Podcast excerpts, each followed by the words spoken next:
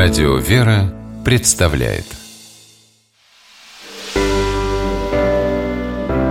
Семейные советы Священник Павел Коньков, настоятель храма во имя святителя Николая Чудотворца в Рязани, руководитель молодежного отдела Рязанской епархии. Считает, что истинного смирения можно добиться, просто собрав детей на прогулку.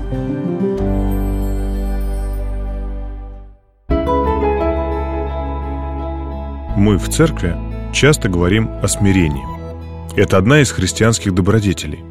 Смирение – это сравнительно объективное видение самого себя. Причем сравнивать себя нужно не с другими, а с Богом.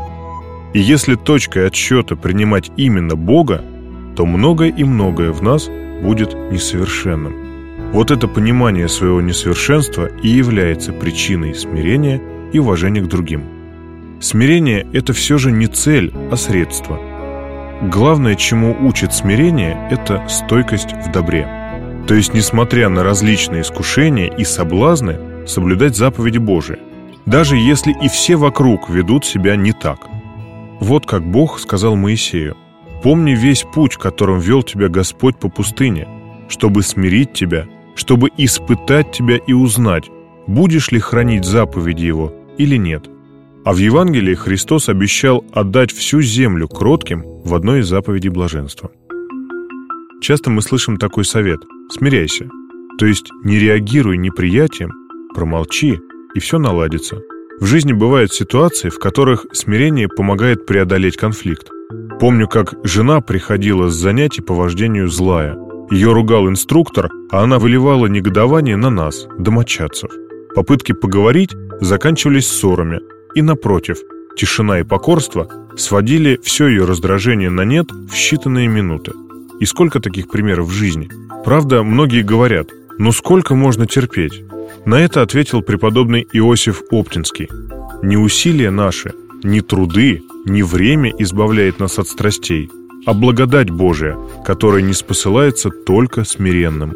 После этого становится ясно, что через смирение, через терпение и кротость Господь одаривает своих последователей благодатью и благорасположением, особенно к нашим ближним, потому что ближних терпеть гораздо труднее, чем незнакомых.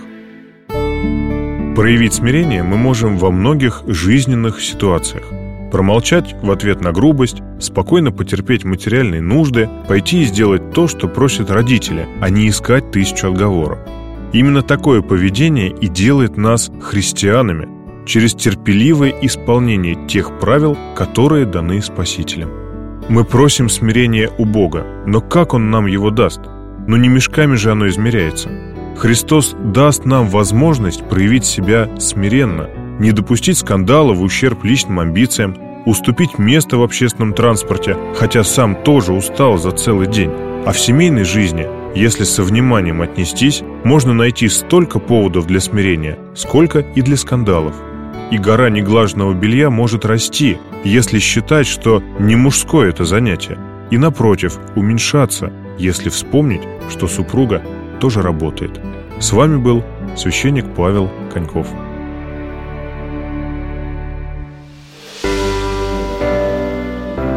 Семейные советы –